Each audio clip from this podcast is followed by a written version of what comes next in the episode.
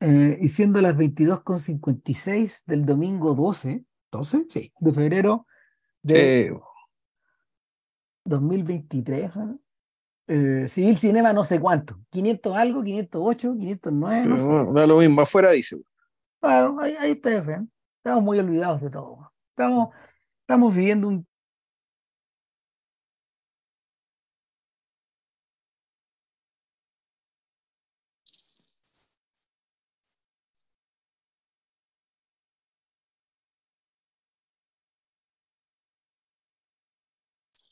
¿Aló?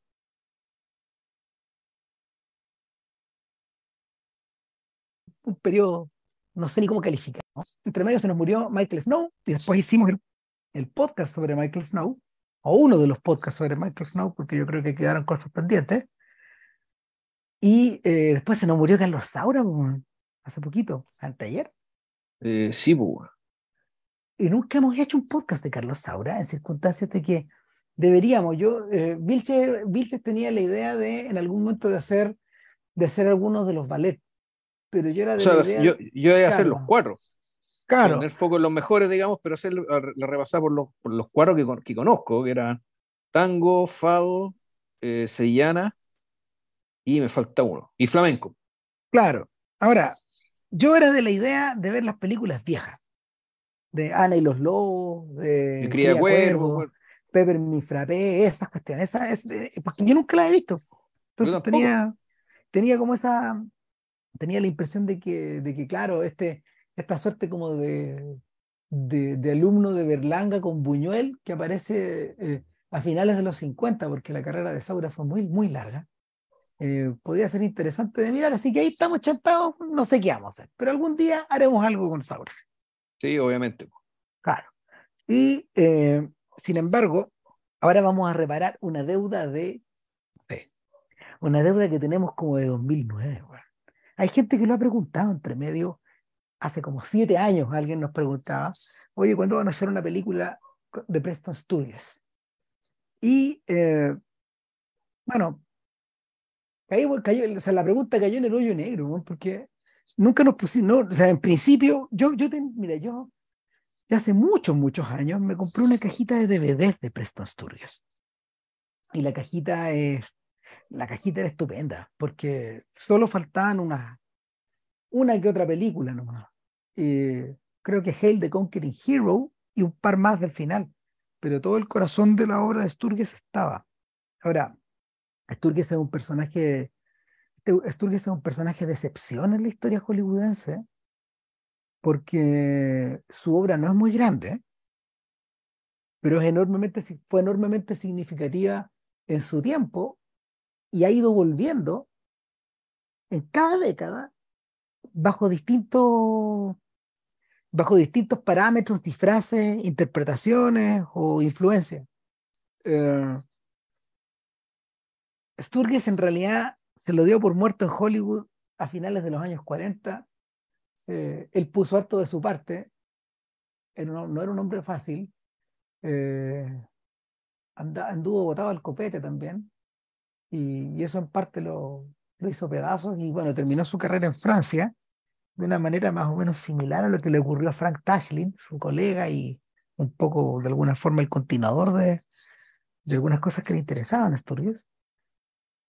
Pero, pero los filmes de los filmes de Sturges nunca en realidad envejecieron tanto. El problema es que en algunos casos sí se han convertido en ítems de conocedor.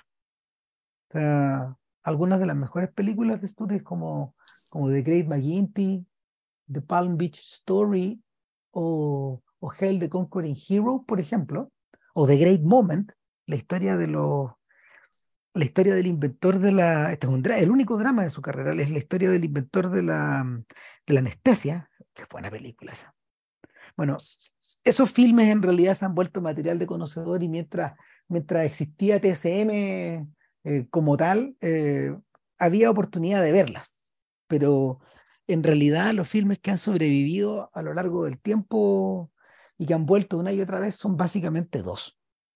Uno de ellos es The Lady Eve, que fue la primera película de, de Sturges que yo vi. Es una película fascinante acerca de gente estúpida.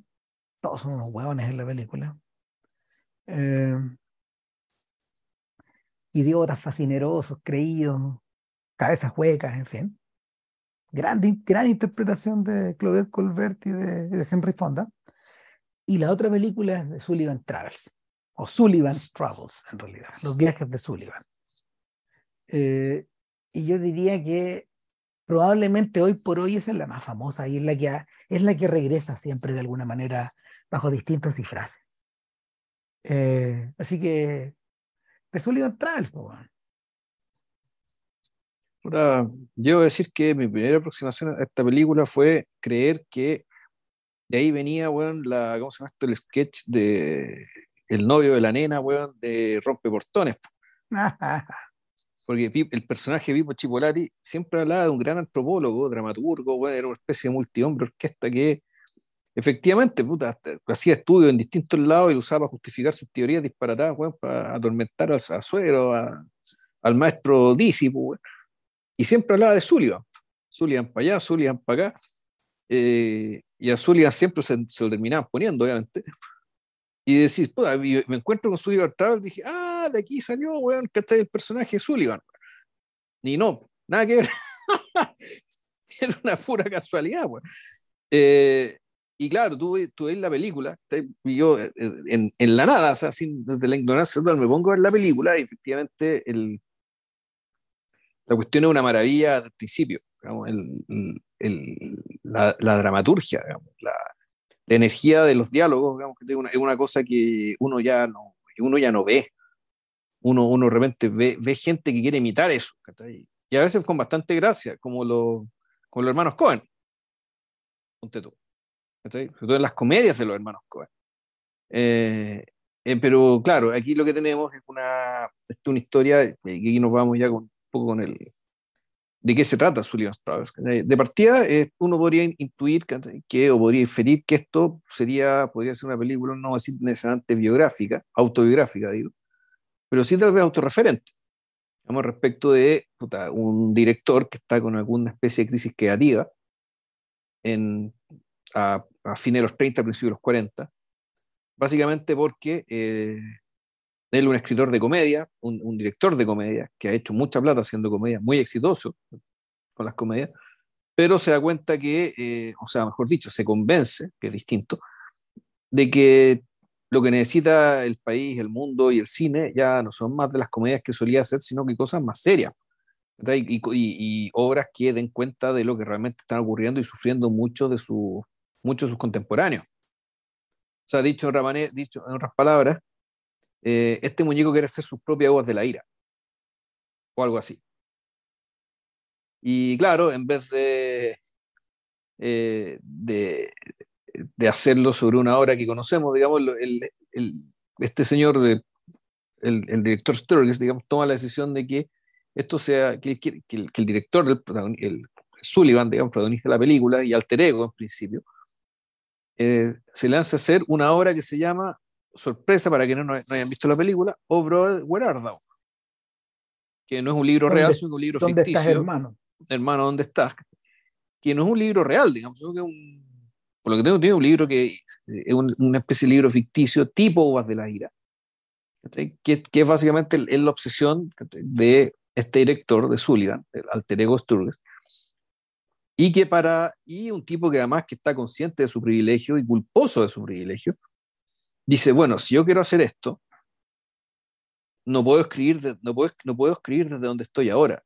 Ni, ni esta película ni puedo hacerla ni pensarla el, el, yo que soy ahora, que básicamente soy un, un muy bien pagado eh, director de Hollywood, así que tengo que, tengo que viajar y convertirme en un, en un vagabundo.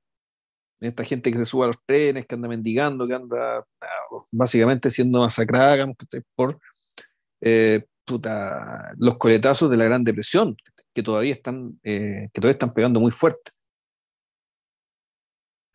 Entonces, el, el, la película empieza explicando de todo esto, pero con una tremenda velocidad, una tremenda agilidad de diálogo. Y si esto siendo contrastado por los ejecutivos del estudio, digamos, que, que tienen que básicamente convencer, disuadir este demente, digamos, que no haga tal cosa. sea, que no quiera hacer, que deje de hacer las comedias que le han dado tanta plata y sobre todo que no se ponga en riesgo, digamos, desapareciéndose, eh, para ir a vivir los rigores que están viviendo los, los, los, ciudadanos más empobrecidos, golpeados y deprivados, digamos, por causa de la, del sistema, digamos, y de su colapso, que fue la depresión del 29. Mm. Eh, cuando uno piensa, cuando uno piensa en el origen de esto, evidentemente que hay una, una fuente autobiográfica. Um, Sturges, Sturges llegó a Hollywood como parte de los primeros emigrados desde, desde, desde Nueva York hacia el oeste eh, con la invención del sonido. Eh, de hecho, hay algo de Sturges en, en, la, en la semillita que, que, que los Cohen plantaron en Barton Fink a pesar de que Barton Fink, el modelo de Barton Fink son varios, son varios dramaturgos. Pero, pero claro, eh, Sturges llegó a este lugar con gente tan variopinta como William Faulkner, que llegó a mediados de los 30, junto con, con Scott Fitzgerald, por ejemplo. Eh, gente como gente también como John Steinbeck, todos tentados por la plata. Eh, o, eh, no sé. No, y no solo tentados por la plata. no, pero tentados por la plata, claro, y además, ¿cachai? Entendiendo eh, en una época en que el cine era un arte menor. No, no, estoy tan de acuerdo con eso. Lo que pasa es que era, la oferta era muy buena, estaba permanentemente ocupado, vivía ya soleadito, que, ese, ese, era, ese, era, un gran gancho. Y en realidad, si tú tenías una buena relación con el estudio, el estudio era tolerante de tus fallas. También piensa en Herman Mankiewicz, o bueno, a Mankiewicz, a Fitzgerald y a, Faulkner, el copete, el hígado, el hígado casi se reventó ahí, el hígado de los tres. Eh, Hemingway, que tenía una, que los conocía todos, y tenía un, desprecio profundo por, por, las películas de Hollywood eh, y al mismo tiempo cierta superioridad moral también, del peor tipo. Es que, eso hoy, eh, cuando digo en arte menor, no es que lo fuera realmente, sino que la percepción respecto era, era, era un poco degradarse, respecto a escribir grandes libros, libros importantes, a ir a hacer películas para entretener, bueno, No sé, al vulgo, bueno Hemingway, vivió en Hollywood un rato, pero en realidad lo que hacía él era licenciar sus libros. ¿no? pico, no, no estaban ahí. Eh, le sacó todo el jugo que pudo para ir a alcoholizarse a otras partes. Claro, seguro. Eh, claro, ahora, gente como Clifford Odets, que es el modelo central de, de, de Barton Fink, la pasó, la pasó un poco peor, porque tal como le ocurría a, gente, a Upton Sinclair y a otros compañeros del camino eh, que estaban bastante a la izquierda, se juntaron con los mismos de la costa este, sin darse cuenta que el destino les vendría a morder varios años después, en la posguerra, cuando empezaron a investigar las, ligaciones con los comunistas. Algunos de ellos fueron comunistas, otros no. Pero, claro, Odets, Odets, por ejemplo, terminó delatando a muchos compañeros. Y no, no lo hizo como Kazán, que delató a gente muerta, o a gente que no estaba en el negocio, sino que delató a hueones vivos. Eh, ahora, en el caso de Sturges, en el caso, el, caso de Sturges de alguna forma se sobrelapa con Lubitsch y con Wilder y con, con, y con Charles Brackett. Es decir, eh, Sturges le prestó la pluma a varios directores, a varios productores y a varias producciones, sobre todo de Paramount, eh, de corte cómico o, de, corte, de corte ligero. Hizo algunos dramas también, pero siempre, quedó, siempre con la idea de que él estaba por encima del material. Entonces, allá por los años, allá por, allá por 1940, eh, Sturges tomó una decisión dramática. Este man le dijo a su jefe en la Paramount que le ofrecía el siguiente guion por 10 dólares. The Great McGinty, brillante Una película brillante. 10 dólares.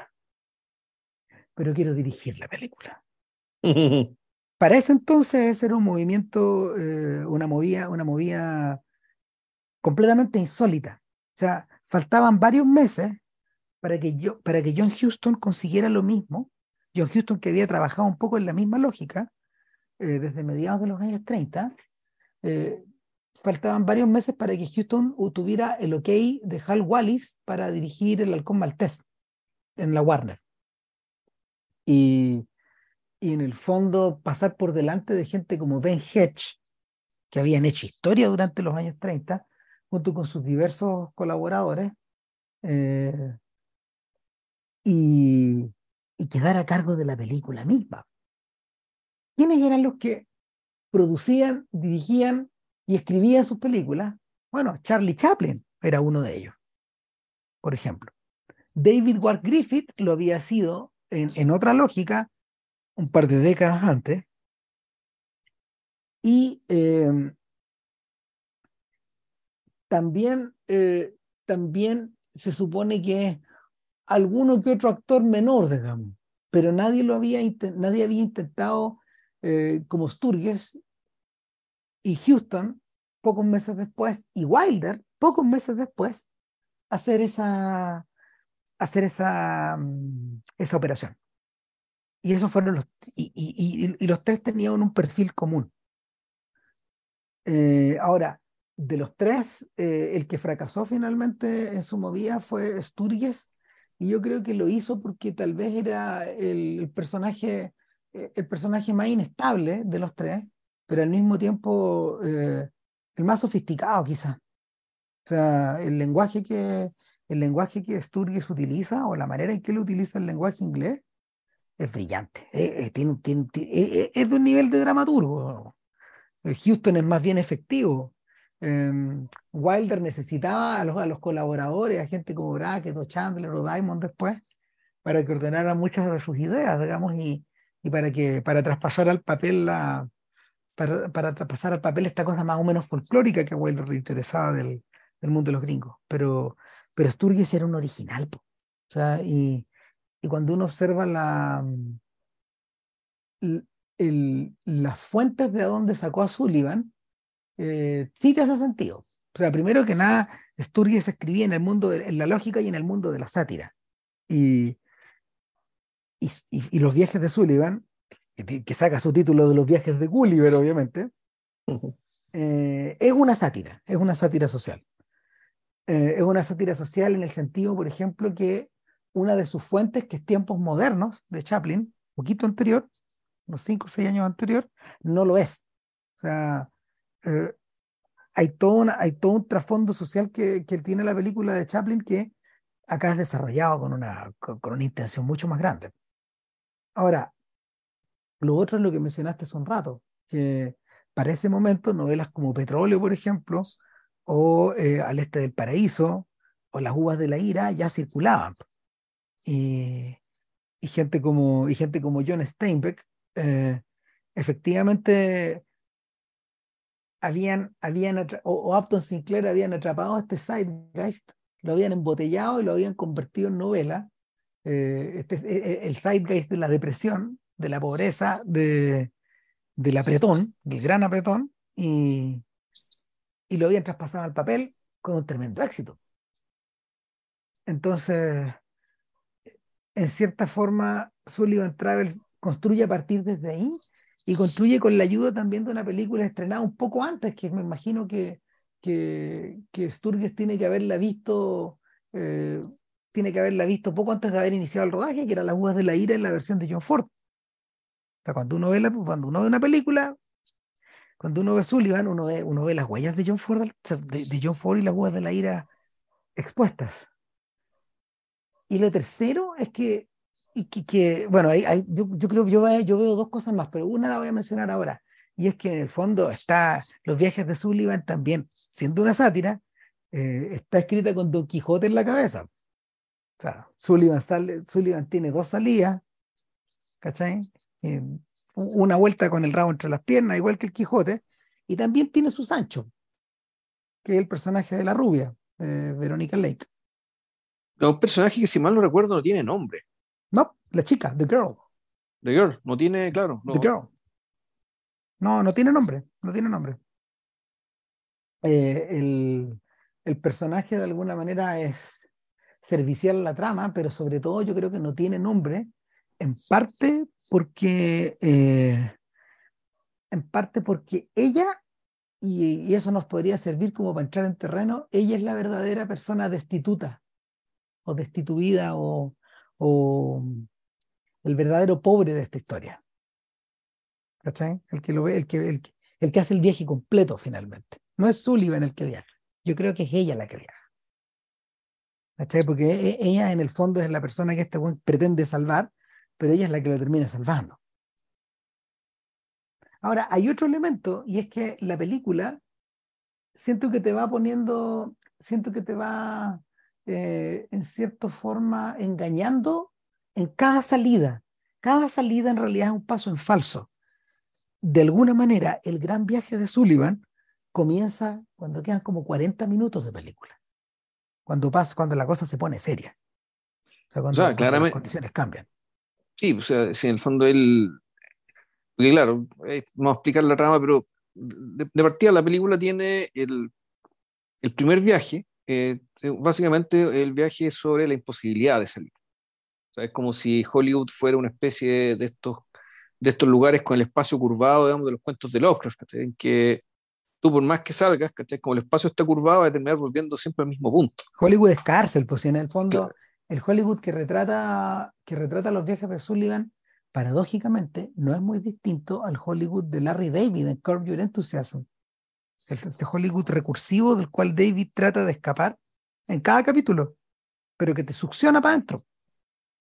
Te succiona vía, no sé, pues vía la plata, vía la estupidez, vía. No, y vía, el hecho y también, bueno, el hecho, y eso está en, eso está en Mankiewicz, en la película Mank, y bueno, y en entusiasmo, ahí lo lo que dicen que esto es un fondo un gueto. Eh, y estamos hablando, étnicamente hablando, es un gueto, esto es un gueto judío. Entonces, como esto, esto, estos lugares, esto lo convirtieron en, esto, en estas calles medias eh, cerradas, chicas, donde todos se encuentran con todos, donde todos se conocen con todos, donde todos se casan con todos, donde hay toda una eh, y esto leí en la biografía de Freud, ¿cachai? Este, este, la conciencia respecto de quién está relacionado con quién. En el, que todos se conocen. Por lo tanto, cuesta mucho salir de ahí. En cambio, lo de, Sullivan eh, no es tanto eso, sino que más bien lo que, lo que impide que, realmente salga es básicamente la maquinaria.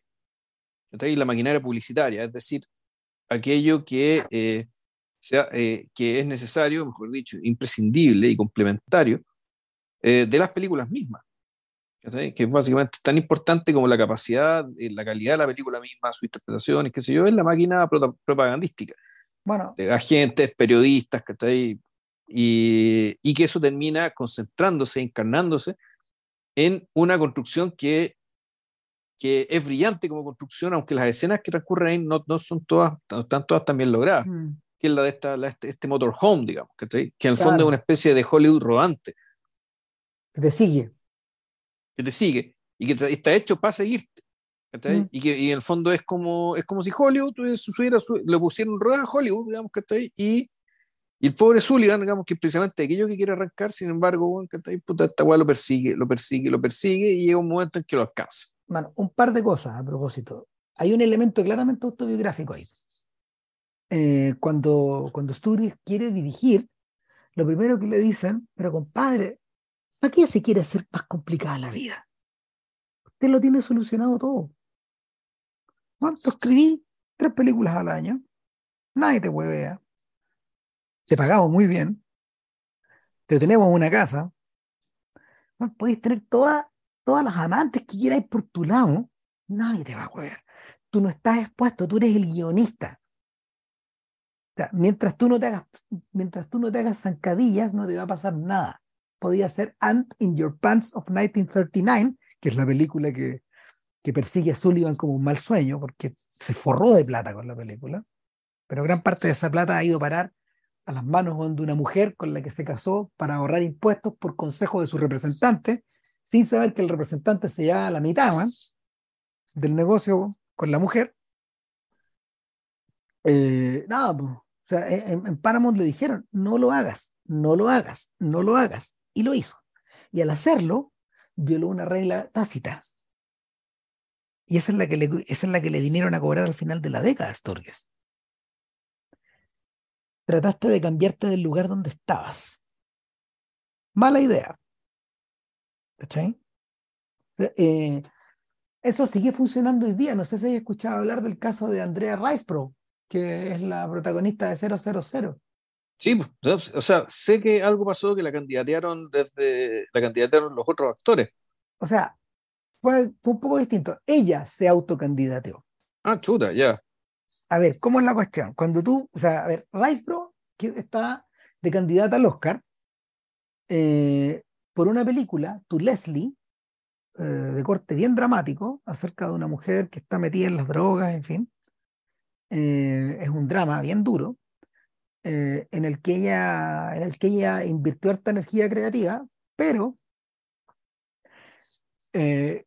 recaudó 30 mil dólares en la oh. taquilla. Nadie vio tu Leslie. Entonces ella tomó una decisión radical, una decisión a los turgues.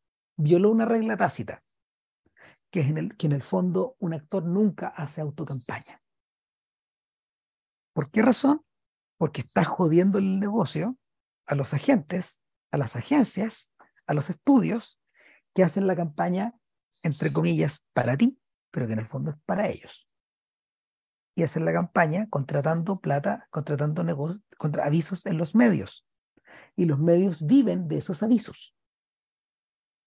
Es un círculo. Y todos nos damos, todos nos damos la mano con todo. Si tú violas esa regla tácita, te cae. Eh, eh, lo que hizo, lo que hizo Rice, eh, es que contactó, ella es, una actriz muy respetada, aparentemente muy querida. Entonces habló con sus amigos. Y estos guanes sacaron la cuenta de cuántos, de cuántos votos necesitaban para conseguir una nominación en la academia. La, la nominación se consigue con 128 votos, porque los que votan son, eh, eran, un total de 1.300 este año, los que votaban por la nominación.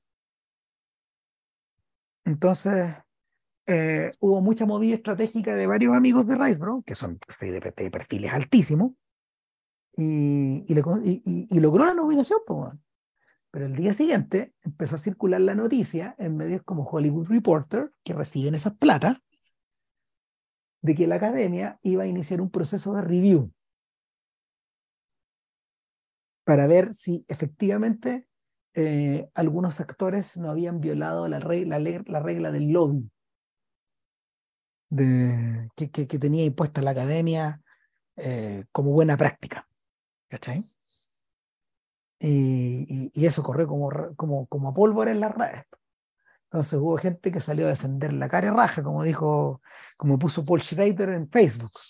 Mi voto es para Ricebro persíganme, aquí estoy disponible, vengan a mí.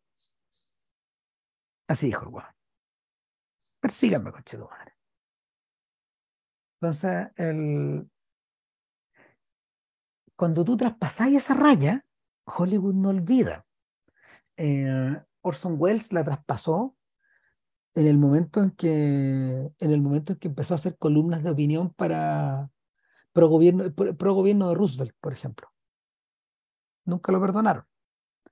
Chaplin le traspasó cuando se puso el mostacho, cuando, reclamó el, para sí el mostacho de Hitler, que Hitler le había robado a él, cuando hizo el gran dictador. Ahí traspasó esa hora. O sea, eh, hay momentos en que traspasáis la línea.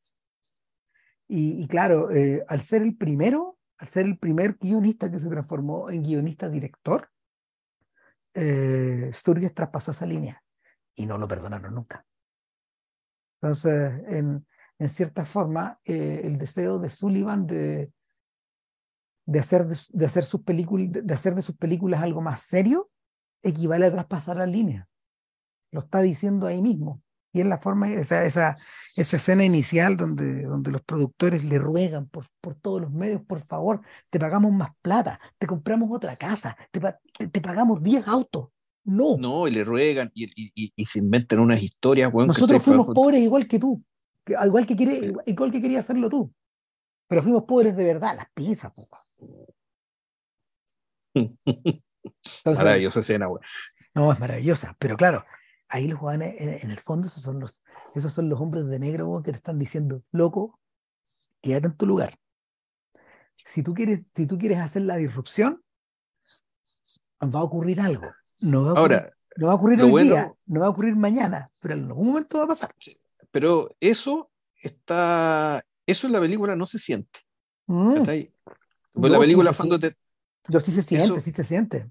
eso el, para uno que es ignorante toda esta historia, ¿cachai? Y todo esto, todo esto lo ves como básicamente un grupo de amigos velando porque este, el, el- el- eh, este amigo, que tampoco es, que en fondo, que, que- que- que- que es como una especie de familia, este, este hijo pródigo, digamos, que no la cague muy feo. No sé, no- yo no sé tanto. Yo creo que, yo creo que para mí los personajes claves no son esos productores, sino que eh, son el otro dúo que, que, que mm, Sullivan tiene en la casa, que son sus ballets. Y, y uno de esos ballets es importante, ¿eh? es la historia del cine, po. no es cualquier weón. Uno de esos ballets, te digo al tiro quién es, espérate, porque no quiero equivocarme de nombre. Claro, uno de esos ballets se llama eh, Eric Bloor. Eric Bloor eh, se especializó en hacer de mayordomo, ballet, maître o dueño de hoteles en las comedias musicales de los 30. Uno lo veía per- persistentemente en esa juega. Entonces era, era como una especie de lugar común. En cambio, el otro señor, Robert Gray, que hace The Barrows, eh, claro, eh, ese viejo, ese viejo es un australiano que eh, era un actor decididamente cómico y, entre los dos de alguna forma son los tipos, son, el ángel bueno y el ángel malo, o, en realidad no son el ángel bueno y el ángel malo, son, son los ángeles guardianes de Sullivan, los tipos, de los, los tipos que velan por su seguridad, pero también velan por su propia seguridad, weón, no se nos vaya a ir también el, padrón. ¿qué vamos a hacer? Eh, el mejor discurso de la película siento que lo tiene Barrows, cuando al principio le dice, señor, yo fui pobre.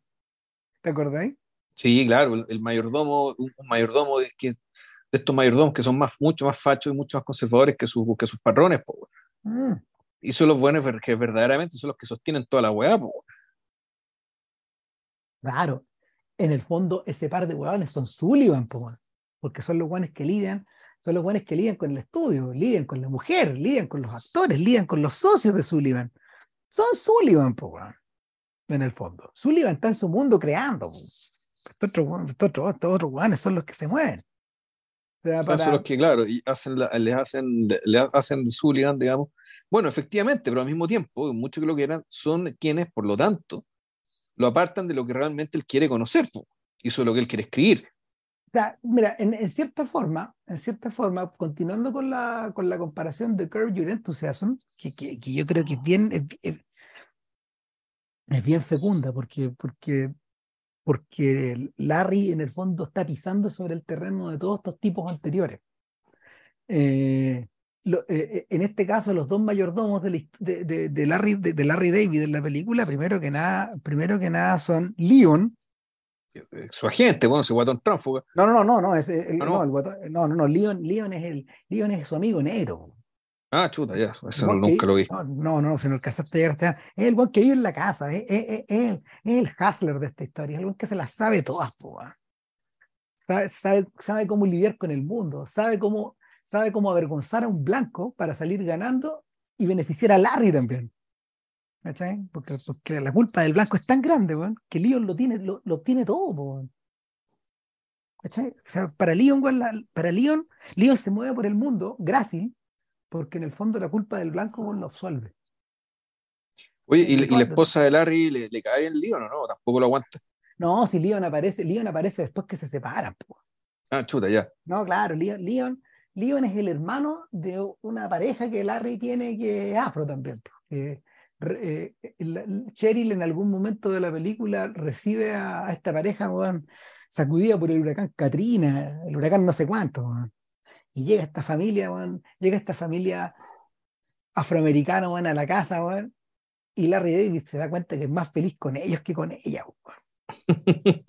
Entonces, puta, claro, que naturalmente quedan viviendo en la casa y ella se va, pues. Y claro, y un día golpea la puerta, weón, Leon, que viene, weón, de, no sé, parece que viene de Texas profundo, weón, y claro, weón, se queda en la casa y no se fue nunca más, pues, weón. Lo ha acompañado, Leon se ha transformado su, eh, eh, su especie como de pareja finalmente, weón, porque como que lo ha acompañado en las distintas casas, weón, y ahora vive, vive con, vive con Larry, weón. Ha, vivido, ha, vivido, con Larry a lo mejor más tiempo que, que, lo, que, que lo que Larry vivió con su señora, weón. Claro, ese es uno, y el otro es el agente, el agente tránsfuga, el guadón, el, el, el, el demonio de esta historia, el Mefistófeles de esta historia. ¿Está? Bueno, funcionan un poco así también. O sea, eh, en cambio, el entusiasmo, esa estructura está todavía, esa estructura que aparece en Sullivan, del entourage, está todavía. Está ahí media deformada, está agarrada al huevo, en fin, pero, pero con Sullivan eh, el personaje está el personaje está como apapachado y eso se, eso, eso, se, se, transporta a la idea de que Sullivan intenta arrancarse de esta motorhome que lo sigue.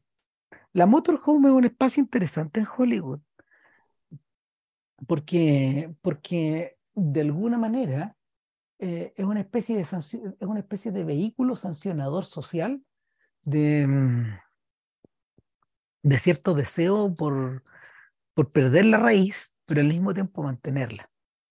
El primero en darse cuenta de esto fue Sturges, pero, pero la motorhome ha reaparecido per, per, per, persistentemente.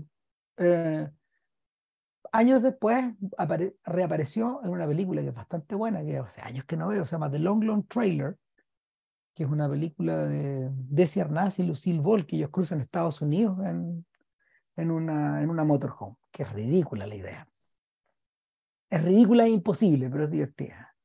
Después la, la volvió a rescatar Clint Eastwood en un mundo perfecto. En el mundo perfecto, sí, pues, sí. Pues. Claro, con ese o sea, que el, el, corazón, claro, que el corazón de la búsqueda, digamos, que tenía ahí dos hogares, ¿cachai? Este hogar del, de, del, delincuente con el niñito, en el fondo, claro. eso, está, eso está creando, digamos, y por otra parte está este otro, que es un hogar poco más burocrático, ¿cachai? y centrado en la figura de este patriarca.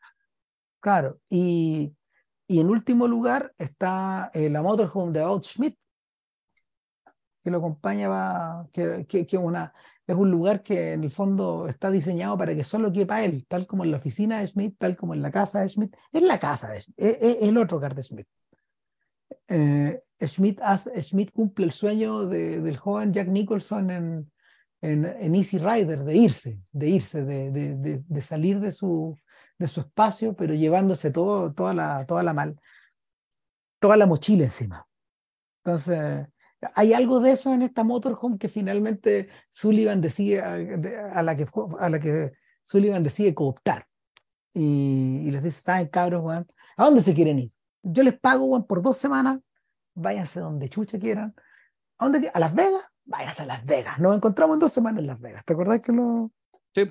lo menciona? Entonces, eh, ahí, es donde, ahí es donde él se siente liberado y entra, entra, um, entra en un espacio de libertad, pero el escape, el escape es medio corto porque en su primera gran aventura queda convertido en amante, en protoamante y mozo de cuadra de una, de una vieja, de, de una señora viuda.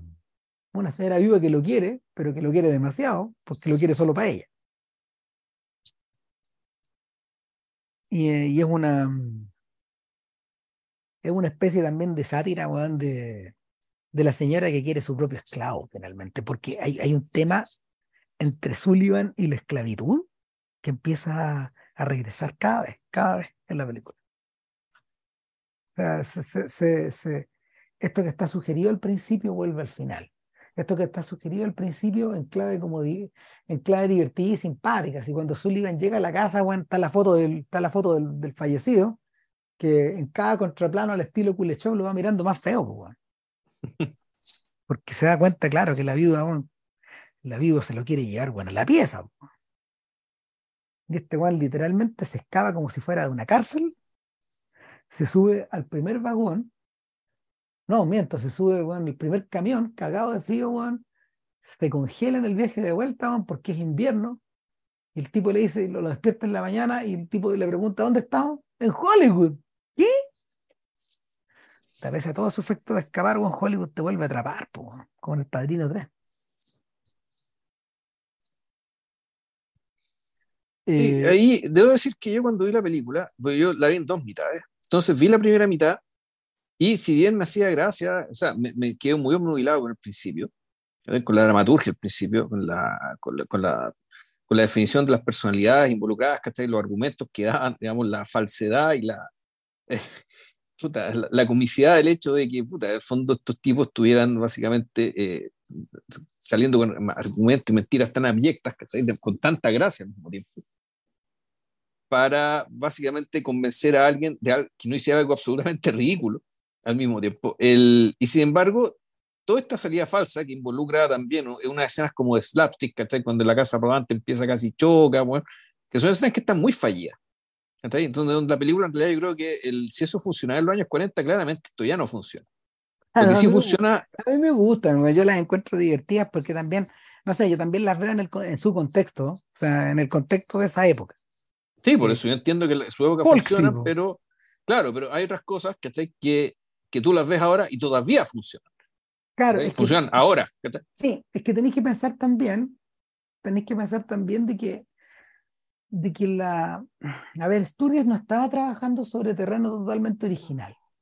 Eh, hay películas de vagabundo, era como un subgénero en los años 30. Em, Bueno, toda, la carrera de Chaplin era eso, empezar. Es que, es que emerge de ahí, pero, pero, Sí. pero, pero Chaplin en realidad, Chaplin no es un artista de la depresión. En cambio, eh, sí hubo películas que emanaron de, ese impulso, del impulso, de- llevadas por el impulso de la depresión. Eh, la más famosa de todas, y yo creo que es la que, a la que está haciendo permanente, está, teniendo algún diálogo en esta primera sección, en realidad, no, durante la mitad de la película, y la razón de por qué está Verónica Lake ahí es que efectivamente Sullivan es un remake de, en esa sección, Sullivan es un remake de, su, de Sucedió una noche, de Frank Capra. La película, la comedia más exitosa de su era.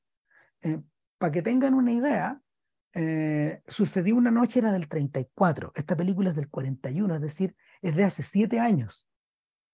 Es como si, es como si esta película, es como si, si, si Sullivan se hubiera estrenado en 2023, eh, Sucedió una noche habría sido una película de 2016. Eh, nosotros tenemos con, con, nosotros tendríamos la distancia, a ver, Sullivan tenía con Sucedió una noche la distancia que eh, los Fabelmans tienen con Silencio de Scorsese, po, así de corto.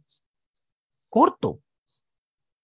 Entonces, eh, y y había sido una película de un éxito tan grande. Había en la primera película que ganó los cinco Oscars más importantes, por ejemplo. Algo que no se repetiría hasta La Fuerza del Cariño, como 50 años después. Y, creo que se ha vuelto a repetir, parece que con silencio, parece, y no estoy seguro. No, porque silencio logró cuatro, no cinco.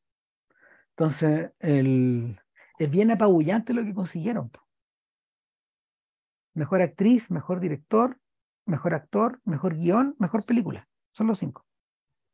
Entonces, Sullivan está pisando los talones de esa película todo el rato.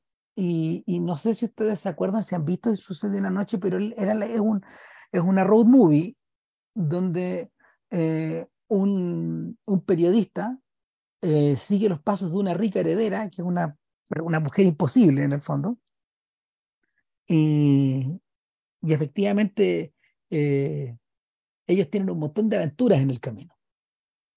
Y terminan, terminan enamorados, bueno, en fin, pero, pero la, la gracia es la idea de crear una, de utilizar la estructura de la pareja dispareja y montarla sobre la comedia romántica. Esa fue la idea de Robert Riskin.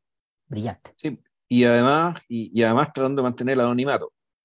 Claro, claro. O sea, no, o sea, la idea es brillante, bueno, y, Mm. y en este caso, en este caso, Sullivan, Sullivan lo que hace eh, es, eh, una vez que se encuentra con Verónica Lake, es crear eso, es, es recrear eso de alguna ma- forma, de una manera artificial, a partir de una idea que tiene la chica. Porque cuando Sullivan vuelve a Hollywood, lo primero que hace es entrar a un diner porque tiene hambre y, y en, una, eh, en una escena que está media, que, que más adelante eh, sería remedada en muchos noir, paradójicamente, Verónica Lake no era una actriz de comedia, era una actriz de film noir.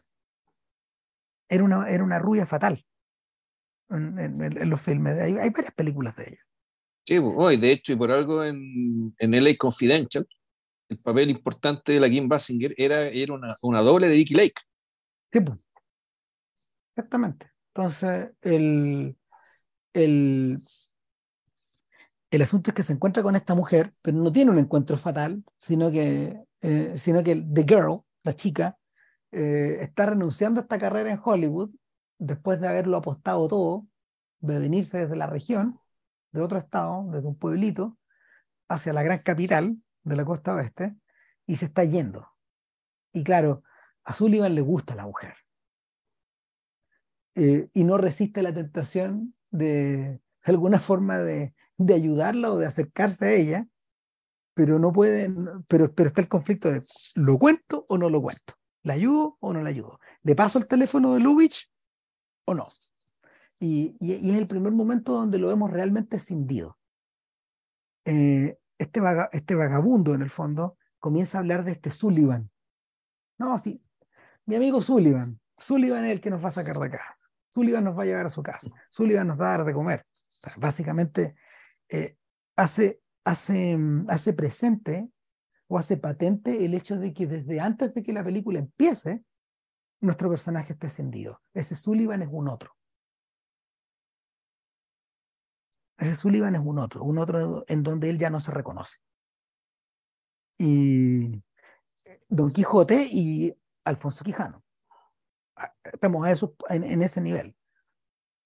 Y, y por lo mismo, eh, nada, pues se genera una cierta complicidad entre estos dos, pero, pero es una complicidad que no es romántica en un principio, sino que está dada también por la propia idea de que ella, de probarse ella como actriz y de desdoblarse ella como actriz desde el instante en que le dice, yo te acompaño, yo te acompaño a este viaje. ¿Cómo? No, sí, yo te, yo yo te voy a acompañar. No quiero, no quiero, no quiero, no quiero devolverme a mi pueblo sin la idea de, de, de, no haber servido para nada en esto de la actuación. Yo creo que yo puedo, si tú puedes convertir, si tú, si tú puedes hacer que tu director se convierte en un vagabundo, esta, esta candidata actriz va a tratar de convertirse en una vagabunda también. Y, y juegan, a, juegan a ser Charlie Chaplin y The Kid. Kid. The Kid. De hecho, el, The Girl, The Girl, The Kid. The, Girl, además, claro, la, la dirección de arte ahí, la, la, ropa que usan, el gorro que le ponen, y el, hecho que, y el hecho que ella es muy bajita. Entonces, parece y que, y que Joel McRae, el actor, el actor es altísimo. McRae es uno de los gallos más altos de, del Hollywood clásico. Nivel, no sé, creo que está un pelito por debajo de Wayne, debe estar hasta el metro noventa. Claro, entonces, él se, efectivamente se arma esta pareja, y una pareja que, puta, efectivamente, revierte a Chaplin de inmediato. Y claro. y claro. y aquí la película yo creo que realmente empieza a crecer, porque cuando ellos, eh, cuando, si bien tienen aventuras divertidas del tipo Sucedió una noche, los que recuerdo, hay un momento en que, claro, en que la, básicamente eh, eh, Sturges se calla. ¿Ya? que, eh, podríamos hablar de la segunda salida del Quijote. Claro. Y, y, en la segunda salida del Quijote, el Quijote sale acompañado y lo que ocurre es que, lo que ocurre es que, bueno, esta salida es muy breve. Lo, lo, lo, los toman presos por tomar el auto de Sullivan. Y, nuevamente, y, y, ahí son rescatados por son, son, son rescatados en la cárcel por, por quienes habían puesto la denuncia por el robo del auto, que eran los, los mayordomos, y, y, los mayordomos actúan ya derechamente en connivencia van de, de, de, que los, los, van a dejar a los, o sea, averiguan y los van a dejar efectivamente al lugar donde los vagabundos se suben. Y, y, y, de, ahí para, de, ahí, de ahí para adelante, de ahí para adelante eh, la película se sumerge. Se sumerge, se sumerge un poco en el mundo de, de ¿cómo se llama? de Walker Evans y de, de esos fotógrafos sí. que cubrieron la depresión. No, y la película básicamente se convierte, eh, ya empieza a convertir en pura música.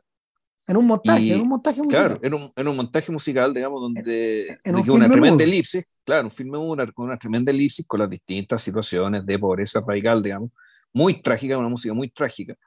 es muy dolorosa, digamos, y donde tú decís, bueno, aquí este muñeco, este, este, estos personajes efectivamente están, se están encontrando con, con, ¿cómo se llama esto? Con lo que, con lo que realmente están buscando. El, lo que pasa es que, bueno, hay, hay una, hay, leí una crítica sobre esta película donde se hablamos de esta película realmente de qué se trata. Básicamente, si, si uno va al, al, yendo al mito sucinto, esta película se trata de alguien que olvida cuál es su lugar eh, o mejor dicho, quiere cambiar de lugar. Y la película permanentemente lo que le está diciendo es que no, tenéis que volver a tu lugar. ¿ya? Y, que tenéis que volver a tu lugar y tu lugar es la comedia y por lo tanto, y que además, eh, eh, vamos a conversarlo después, aquí hay una, ¿cómo se llama esto? Hay una, hay una apología de la, comedia como género, digamos, y de lo que es capaz de lo, que es capaz de hacer, digamos, por la cohesión social, por el bienestar de las personas situaciones, en situaciones complicadas como las que se veían en aquel momento en la depresión y bla, bla, bla. Pero esa interpretación no alcanza a dar cuenta de esta secuencia que estamos hablando acá. O sea, esta secuencia que habla acá no necesariamente te desmiente interpretación, pero dice que hay, hay más que eso. O sea, no es solo, no, no es solo lo que, no, no es solo eso lo que estamos hablando. Eh, es que, mira, yo creo, yo creo que esto es gradual. Y, y esto que estamos viendo, esta, esta, esta, esta, secuencia de cine mudo, porque eso es. O sea, e, en, en, la que está, en la que estamos revirtiendo probablemente a películas que a películas de King Vidor, a, a películas de Murnau, cosas que, cosas que tú debes haber visto de joven. Eh, esta secuencia finalmente es un paso transicional a, mirar las cosas tal como son. Y, y, aún así, esta secuencia está antecedida por un instante en que, en que nuestros protagonistas se bajan en un lugar muy helado, que resulta ser Las Vegas, y donde rápidamente se encuentran con la camioneta. Con la misma camioneta, sí. Claro, entonces, puta, comen rico, son felices, Juan, y eh, eh, continúa el reportaje. Bueno, están, están, todos, están todos de alguna manera exhilarantes y eh, hasta que llega el momento de volver a sumergirse, y esta es como la segunda despedida o la tercera despedida. Y, y uno cree que ahí empieza el viaje, pero ahora que la volví a ver, me da la sensación de que de nuevo es un espejismo.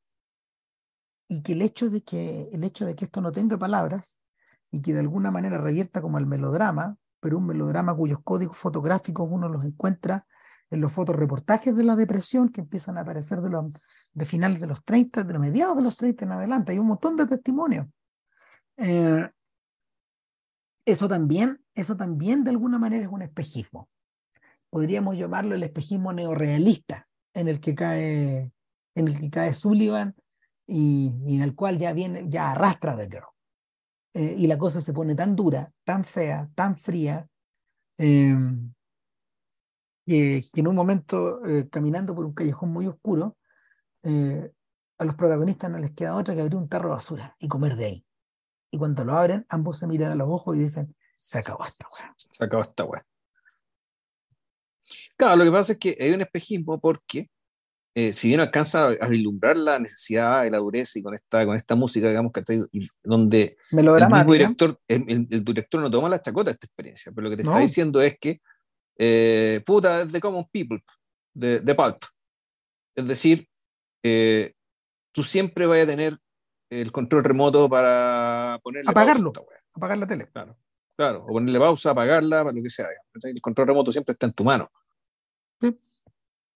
Entonces, si bien el, el, aprendizaje, todo lo que se vio es auténtico, o sea, todo eso que vieron era real, y lo vieron y lo sufrieron, qué sé yo, pero siempre tuvo el último recurso.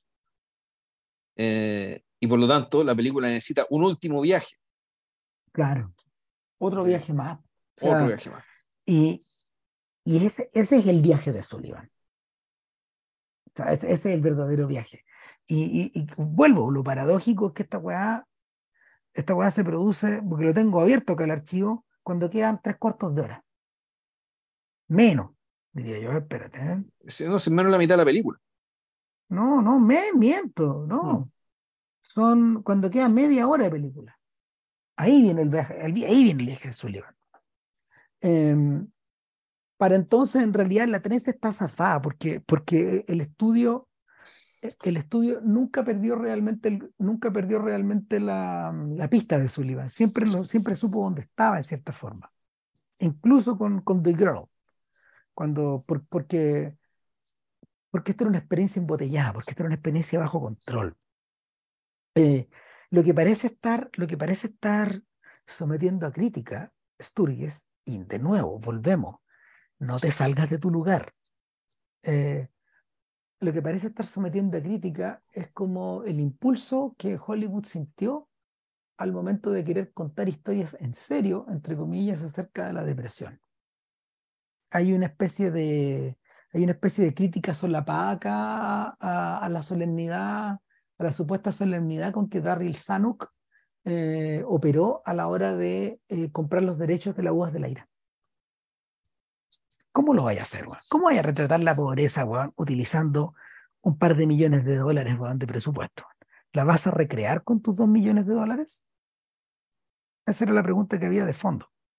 O sea, y lo que salva a películas que, como que Verde era mi valle o, o Las uvas de la ira no es precisamente su adscripción al realismo y a los dolores de la población sino la manera eh, en, que, en que la poética y el lirismo de John Ford se despliegan en pantalla. Es otra cosa. El poder de, la uva de, la, de las uvas de la ira no es un poder que provenga de la reproducción fiel de un escenario de pobreza. Eso existe en la película, pero hay otras cosas que están en juego también. Esa es la vuelta, eso es lo que, es lo que redima la película. Probablemente no redima a Sanuk, en su impulso por, por querer abordar estos temas serios. Mal que mal, Sanuk recibió el Oscar por las uvas de la ira, vestido de frac y con una champaña en la mano, pues, bueno, en esa época, mm. en esa época el Oscar se hacía con copete sobre las mesas. Entonces, todos se fueron de fiesta después, pues, O sea, hasta, no sé, hasta, hasta, los actores vestidos de pobre, tenían, tenían, tuvieron la champaña esa noche.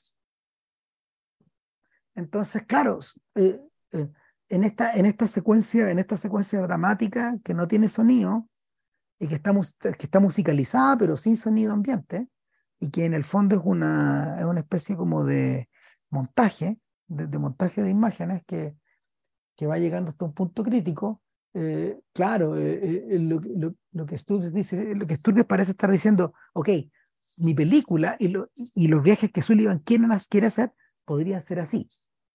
Pero yo tengo distancia también sobre esto. Esto que estaban viendo ustedes es un montaje de una película. Algo que nosotros creamos.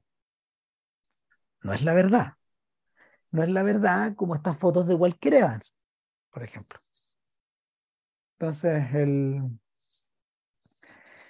el, cuando llegue, cuando, cuando Sullivan, cuando ya Sullivan estaba las pelotas, digamos, eh, y, y, decide hacer, y decide hacer eh, probablemente, y, y, se manda una cagada, digamos, en su, en su, intento de sentirse, de sentirse mm, filántropo, sale a repartir plata en la noche, hasta que un vagabundo lo ve y se da cuenta que este tipo es un phony, que está vestido de vagabundo repartiendo plata, va a quedar con todas las lucas y le da con todo, le pega un garrotazo y lo tira a un tren para solo para a su vez ser atropellado por otro tren mientras está recogiendo plata, la plata que se le cayó en, las líneas en, la, en, el patio del ferrocarril. Eh, bueno, en la medida que eso pasa, eh, el, viaje, el, el viaje de Sullivan se vuelve completamente espontáneo, involuntario e irrastreable. Y, cuando al otro día... O sea, ¿por qué? ¿por qué? Porque él, claro, porque básicamente como el, el, tipo que le pegó y que tenía la plata, el tren le pasó por encima, lo dejó irreconocible, por lo tanto, para el mundo, Sullivan está muerto. Y el verdadero Sullivan está ahí, bueno, arriba de un tren, weón, inconsciente. Sin recordar quién es, Y sin, sin, recordar, sea, sin nada. Ya realmente completamente desnudo. ni siquiera con su nombre. Claro. Un tal John Doe o Richard Rowe, como le pusieron en, en el juicio.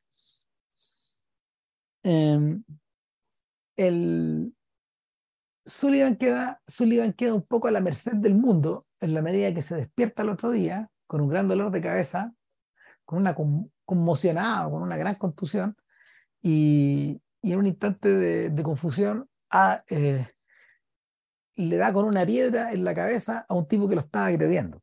No, y lo que pasa es que, bueno, es que también una denuncia respecto del, de que, puta, ahí tenía un país que estaba fabricando vagabundos por millones, y ese mismo país, bueno, trataba a estos vagabundos como si fueran la peor basura, pues, entonces, puta, eran empleados del tren, que cuando se baja este hueón conmocionado, no se sabe ni siquiera sabe dónde bajó el tren, ahí estuvo arriba el tren todo ese tiempo desmayado, y claro, pues, o sea, fue un trato subhumano, de inmediato. Y ante eso, este tipo, digamos, que te reacciona eh, de manera prácticamente animal, o sea, agarra una piedra y le pega de vuelta. El tipo que lo agarra latigazo, bueno, le pega, le patea, puta. Y, y claro, le cae, por lo tanto, digamos, que esto es con testigos, por lo tanto va donde la justicia, y la justicia lo condena hacia el tiro, y, y por ser, ser, misericordioso, digamos, puta, seis años de cana. Claro. Y, está, y esto en el sur, o sea, este es el mundo de Orwell Ardau, por lo demás. La película de los Cohen. Llegamos al mundo de los esclavos. O sea, el. De las work songs. Donde, donde, donde, donde va a parar Sullivan, eh, lo hace siendo literalmente vendido. Vendido por un oficial de la ley a un alguacil que necesita huevones para construir caminos, eh, un, un, contratista, en talar, talar bosque, claro, pero, pero es un alguacil, tiene, sí. tiene una, una, chapa de la ley, digamos, pero, pero... Claro, pero en la práctica funciona como contratista. Usted la, o sea, no, en la práctica funciona como el capataz de una plantación, eso es. Sí. Claro, lo que estamos viendo es que, eh, mira, parece que hay plantaciones en los años 40. ¿Cuáles son estas plantaciones? Ahora tienen otro nombre son las cárceles. De aquí, aquí, este es el punto, este es el punto donde, donde el filme se pone incendiario. Acá esta weá se pone incendiaria. Porque, porque atraviesa una barrera más. Una cosa, una cosa en Hollywood, en el fondo, es eh, operar a lo Darryl Zanuck y denunciar algo santurronamente los males de este mundo siempre y cuando tu guion esté basado en una novela de John Steinbeck. Esa es una cosa, ¿cachai? Pero otra cosa muy distinta es que un hacedor de comedia, un huevón que escribía películas musicales, me venga a hablar de que hay esclavitud en Estados Unidos en los 40.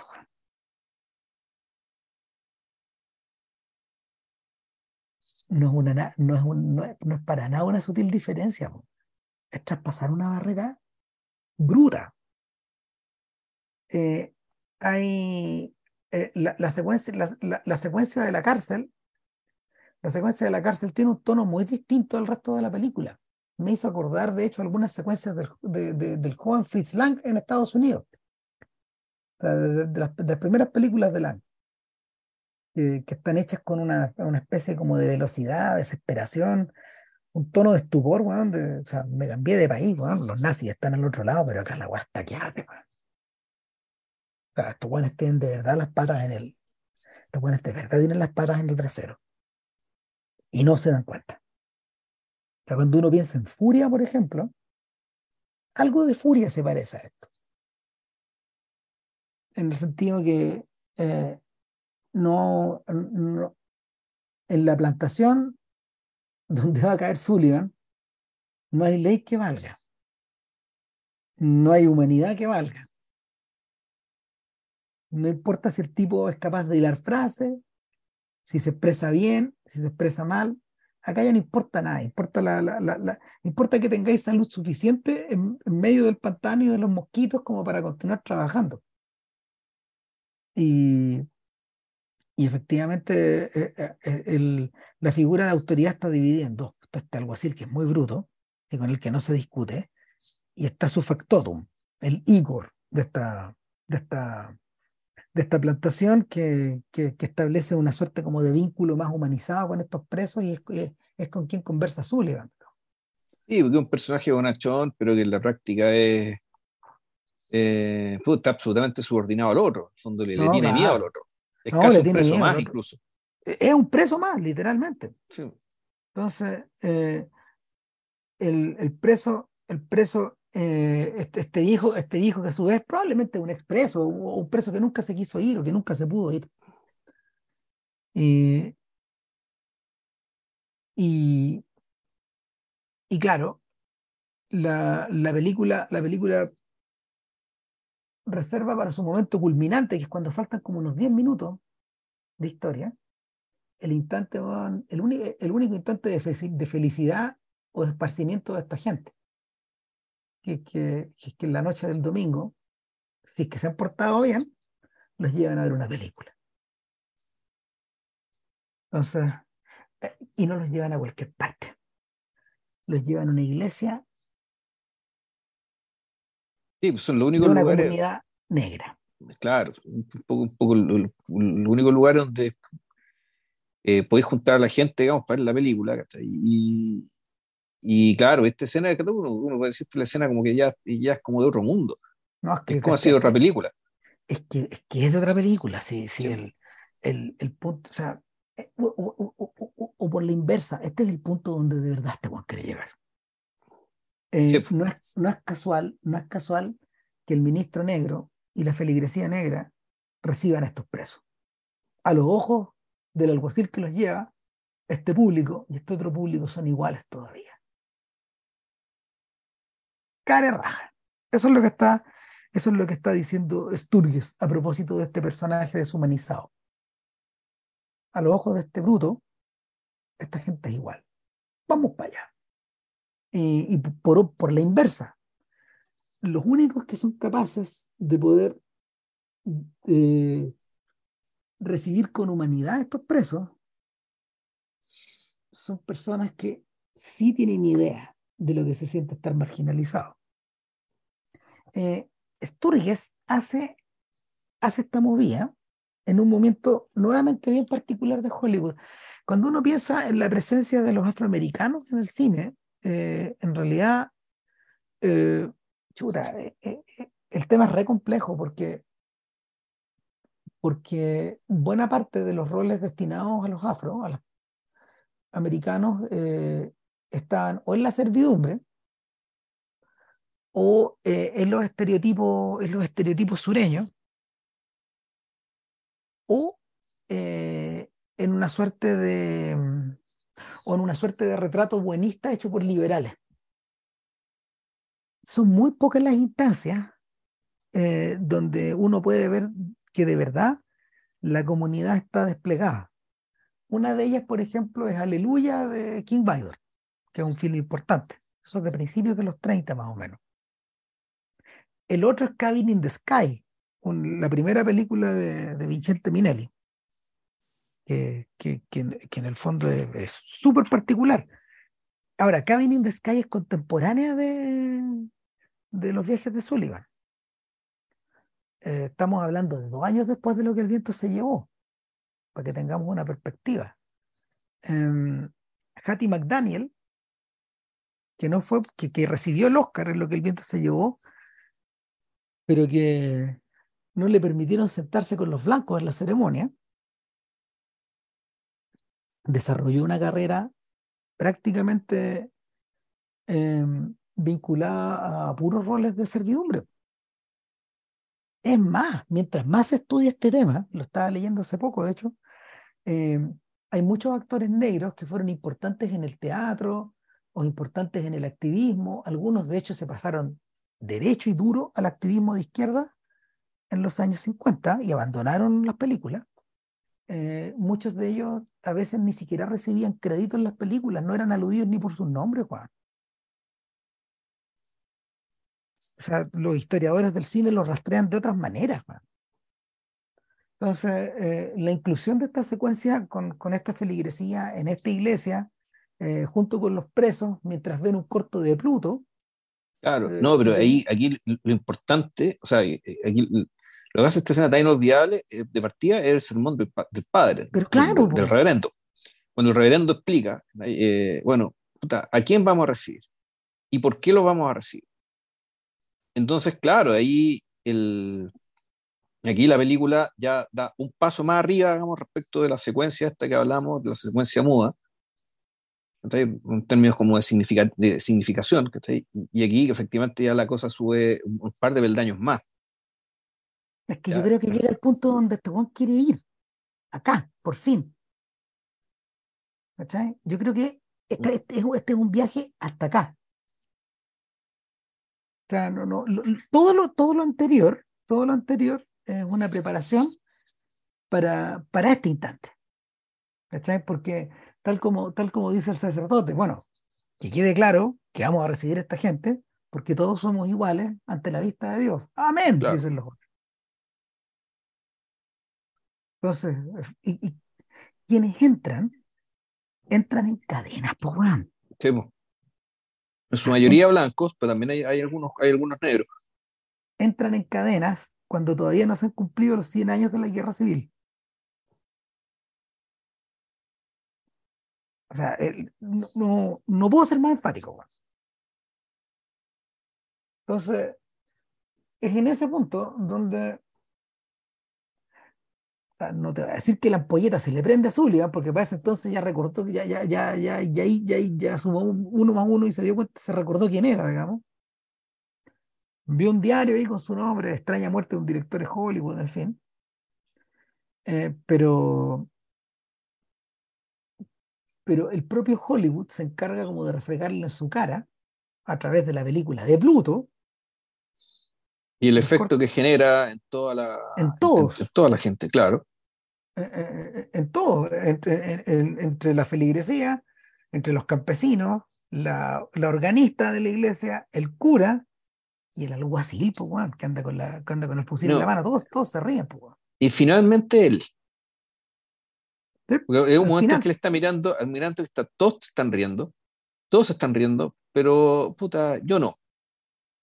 Pero en algún momento él se ríe también pero también llamativo el hecho de que eh, él haya sido el último en reírse. el gesto reflexivo respecto de la, de la naturaleza de lo que él hace o sabía hacer y el impacto que esto tiene eh, en, en, el público y la necesidad de este impacto en ciertas condiciones, eh, claro, hace que sea necesario, imprescindible que él sea el último en reírse. O sea, es que... Y que ahí la película, en realidad la película ahí termina, o sea, el viaje termina ahí. lo demás, lo, lo demás ya cuando le tiran la cuerda para sacarlo esposo, digamos, que esté agarrando una idea brillante que se le ocurre. Claro. A mí me da la sensación de que, claro, la, la, la clave acá es que los presos entran, los presos entran con el himno de eh, los israelíes presos en, en Egipto, po. deja ir a mi gente, po. eso es lo que dice, go down Moses, bueno, en fin. Eh, no, no, efectivamente, no, claro, acá, acá ya no hay montaje que valga. El, el, no sé si te acordás que cuando, los, cuando los, los presos entran, entran frontalmente como entra la feligresía de una iglesia, pero eh, no filma, ya no filma el rostro, filma las piernas y las cadenas con las que se van, que se van acercando a la cámara. Además, si mal no recuerdo, yo entras con la con la cabeza muy gacha. Sí, claro, no, pero si no son humanos los que están entrando, son esclavos, po. no tienen nombre a esa altura. Eh, puta, eh, es eso, pero claro, también la lectura corporal, ¿cachai? De que, de que básicamente, claro, la, el rostro ya es irrelevante. ¿cachai? Que están antes que todo derrotados. Doblegados, pues, mm. O sea, el, es que aquí se cumple la profecía del señor Barros del principio. O sea, ¿cómo era lo que decía? Pero deja, deja, deja cachar bien. Me estoy devolviendo. A ver. Ah, acá está. Claro. Dudo que, dudo que los pobres que usted va a visitar, señor, aprecien la naturaleza de su acto. Mal que mal, yo creo que van a resistir la invasión de su privacidad. O sea, eh, este tipo de excursiones suelen ser extremadamente peligrosas. Una vez trabajé por un señor que con dos amigos quiso hacer lo mismo con que, usted quiere y se fueron de fiesta y nadie los ha vuelto a ver. Esto pasó hace un tiempo atrás Sí, señor, en 1912, señor. Mire, mire, señor, le dice. Los ricos y los teóricos y los filósofos, en el fondo, tienden a pensar en, en la pobreza en términos negativos, como la falta de riqueza. Así como la enfermedad puede ser llamada la falta de salud. Pero, señor, la pobreza no es la falta de nada. Es una plaga positiva, virulenta en sí misma, contagiosa como el cólera, con la, como, la, como la suciedad, como la criminalidad. El vicio y la desesperación son algunos de sus síntomas. Lo que le dicen es algo de lo que hay que mantenerse lejos, incluso para los propósitos de estudio del viejo. Es algo que tiene que ser acallado. Y Sullivan le contesta al señor Barrows, usted parece haber hecho un estudio muy profundo de esto. Y el Barrows le contesta, quite unwillingly, sir. o sea, puta, claro, no. Contra mi voluntad, sí. claro, contra mi voluntad, pues, señor. Será todo, eh, eh, es todo lo que tengo que decir, señor. Claro. Em, en este caso, claro, hay, que huir de ella. Eh, el Barros que ha sido pobre, ni cagando quiere volver a ese lugar, digamos. Porque este lugar es como lo que estamos viendo en los últimos 10 minutos de la película. O sea, el, en cierta forma, la, la catarsis de risa, la catarsis de alegría que se produce en estas personas desesperadas eh, y en quienes los acogen también, adentro de la iglesia, eh, tiene su eco después en hartas escenas en la historia del cine. O sea, una de ellas es la de los niños en el, en, en, los niños que ríen frente a este show de muñequitos en, en los 400 golpes, por ejemplo. Es muy parecido. Eh, tiene un eco también en, en Adiós a los niños, donde el, donde el público son estos escolares que están viendo el inmigrante de Chaplin. ¿Te acordáis? No mucho. Vi la película, pero no me acordaste en particular. claro, no, es un momento muy bonito donde, donde en el fondo los niños están se olvidan de todos los atados que hay alrededor, bueno, y simplemente se cagan de la risa. Y, bueno, y finalmente también tiene su, tiene, tiene su versión más de, significación abstracta y profunda que es en Chirín. ¿Cachai? Pero, pero, claro, en Chirín el ejercicio es fuerte porque ella no, no ves lo que está sucediendo, lo que, no ves lo que está sucediendo en pantalla. En el fondo. No, y, y, ahí, y ahí también está la duda si lo que te quieren decir es que estamos hablando de comunión o estamos hablando de lo contrario. Claro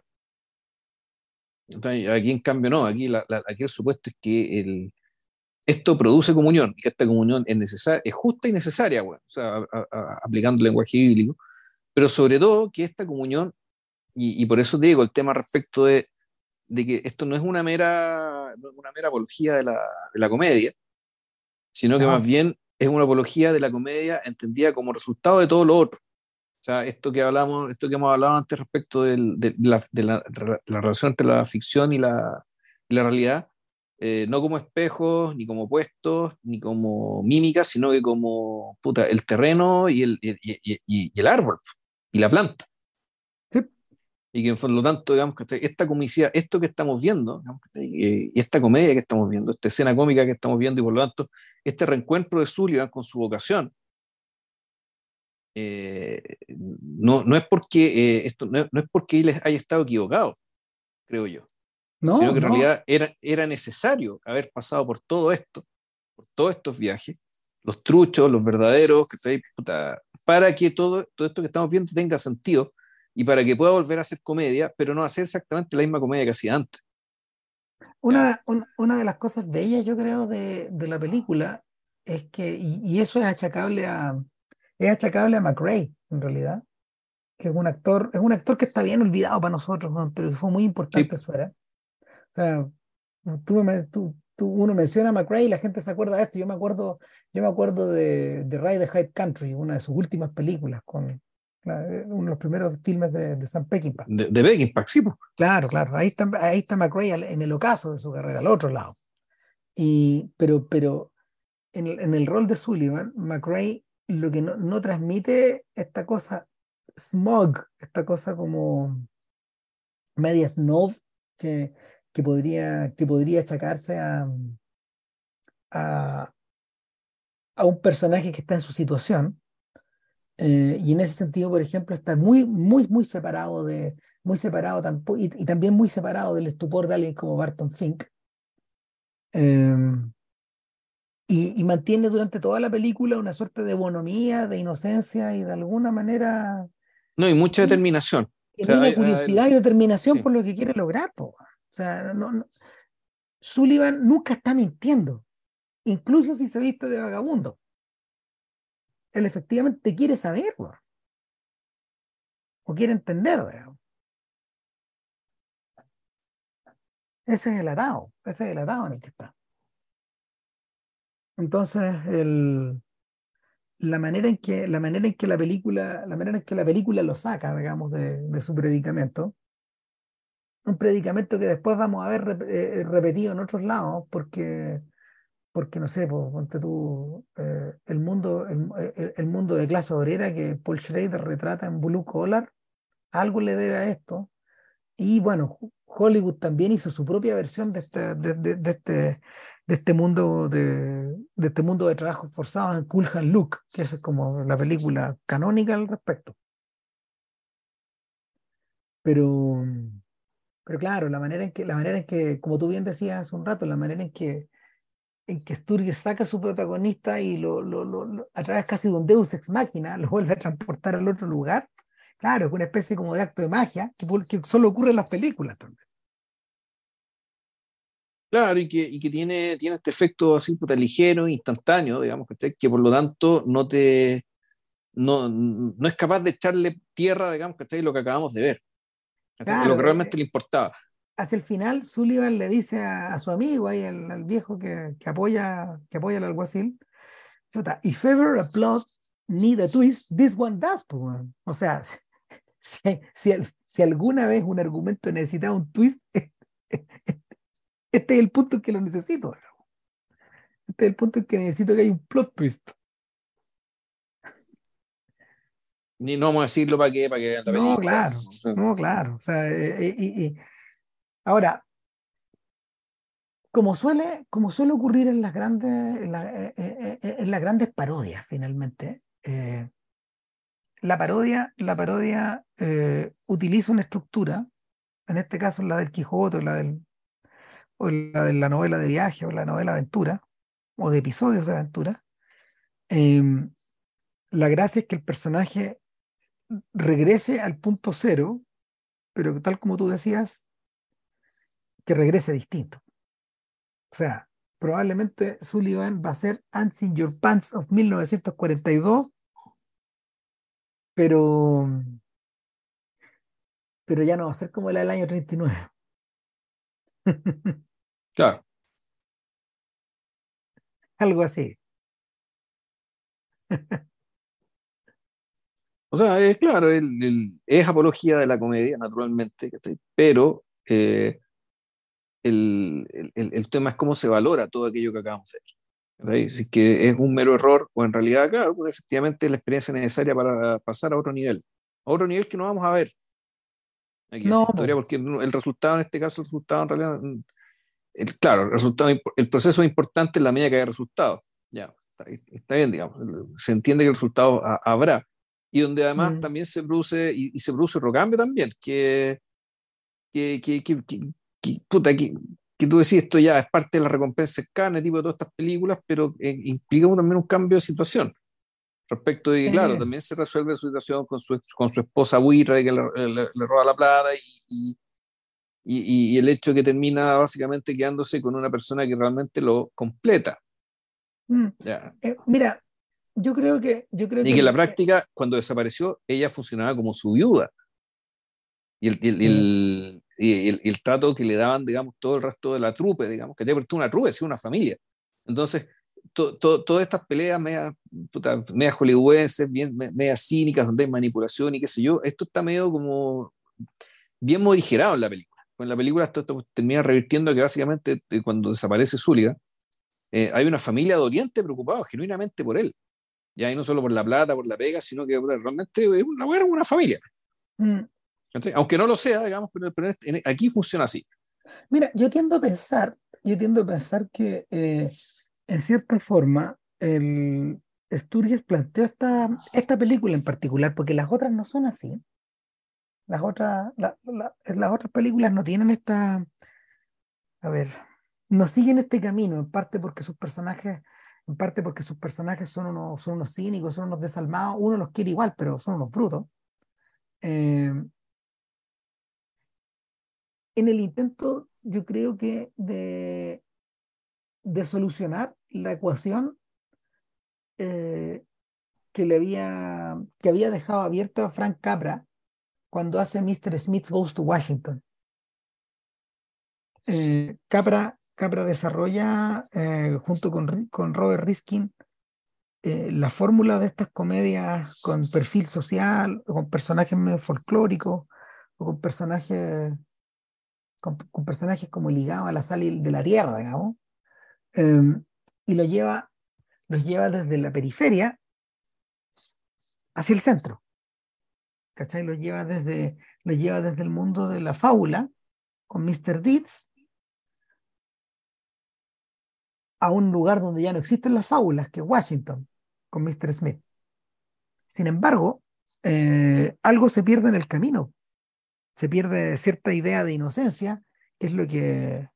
Y, y, y, las cosas empiezan a... las cosas se ponen serias cuando, cuando efectivamente Capra... Eh, no sé si no sé si la escribió Riskin esta, creo que sí, puede que me equivoque.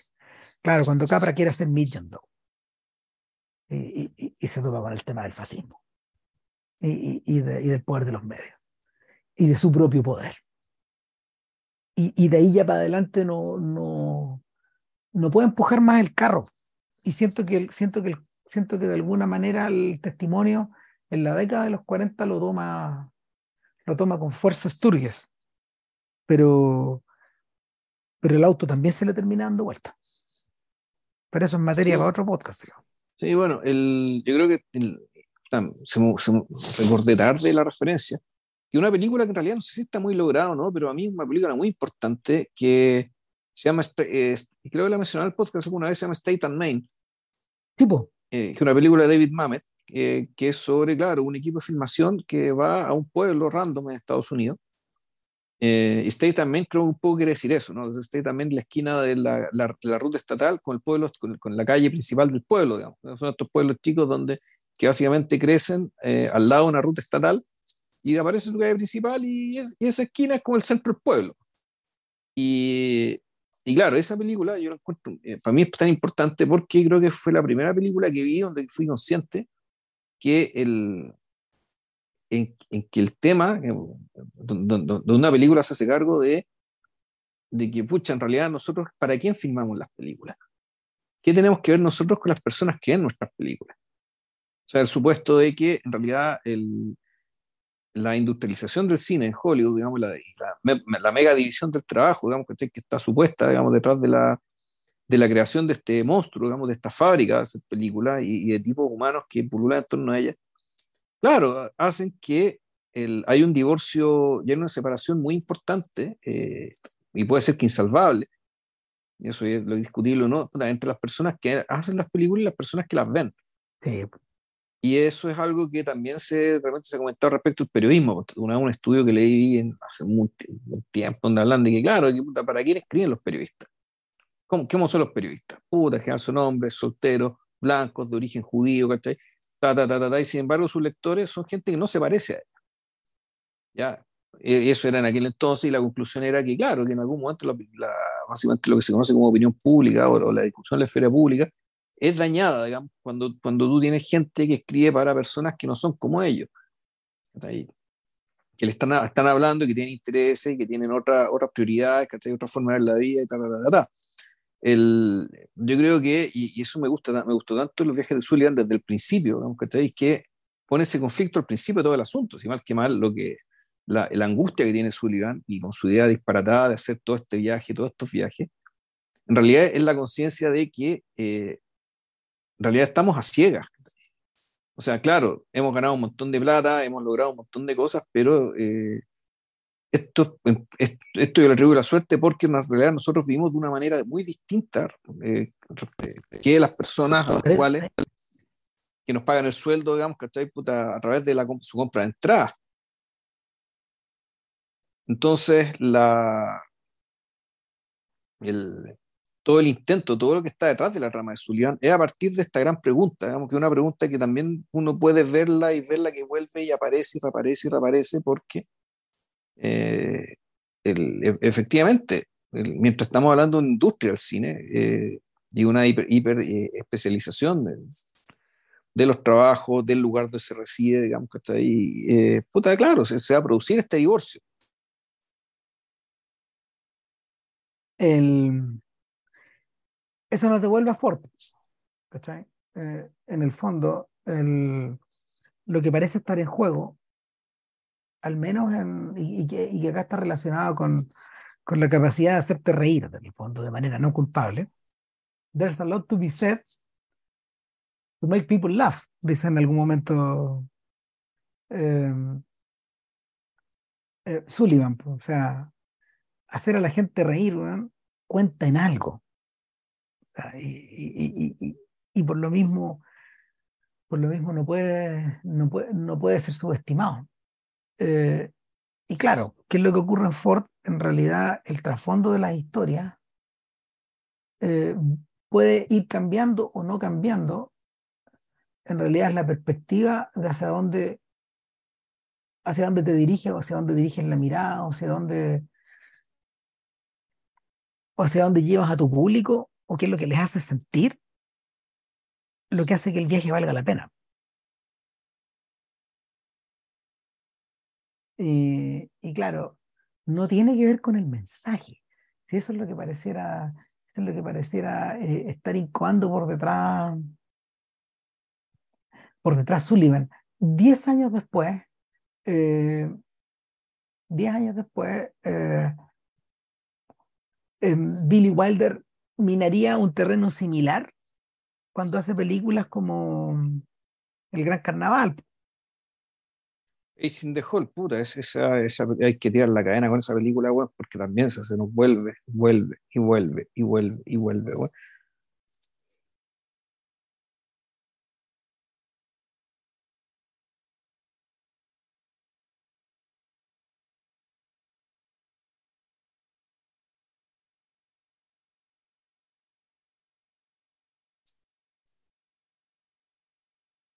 vuelve y vuelve y vuelve, claro. O sea, en la ese tenía, ese lo tenía tan adentro, lo tenía tan adentro, que se la tuvo que sacarse, como vomitar esa película.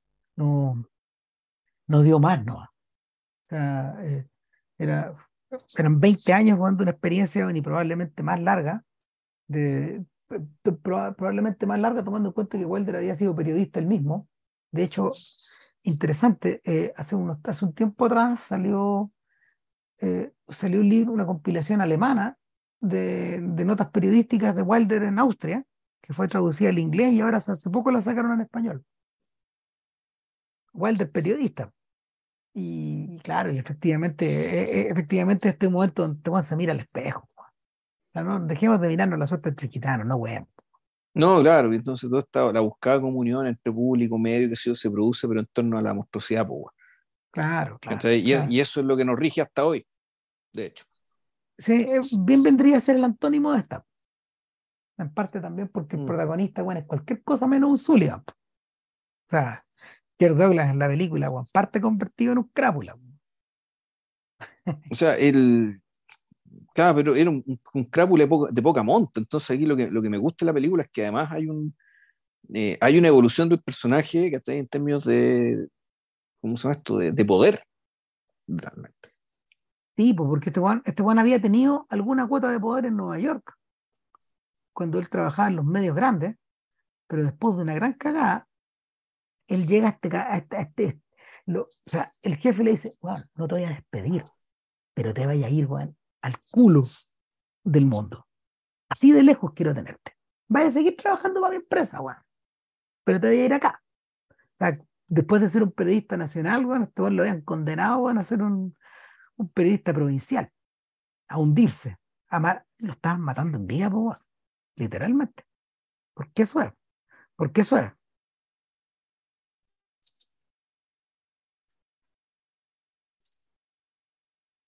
Ram, hay que dormir, weón.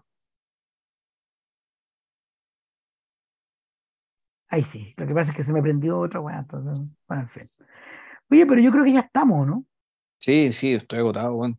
Sí, ¿no? Y, hicimos como una hora y media, un poquito más. Sí, no, está bien, weón. Mm, sí. está bien. ¿Y qué viene después? No sabemos, nunca sabemos. no sé. no sé, puede ser. Puede ser, puede ser. Puede ser, lo, lo conversar sorpresa. Ya, ahí vemos, ya. Cuídense, que estén bien. Gracias por la paciencia y coraje. show.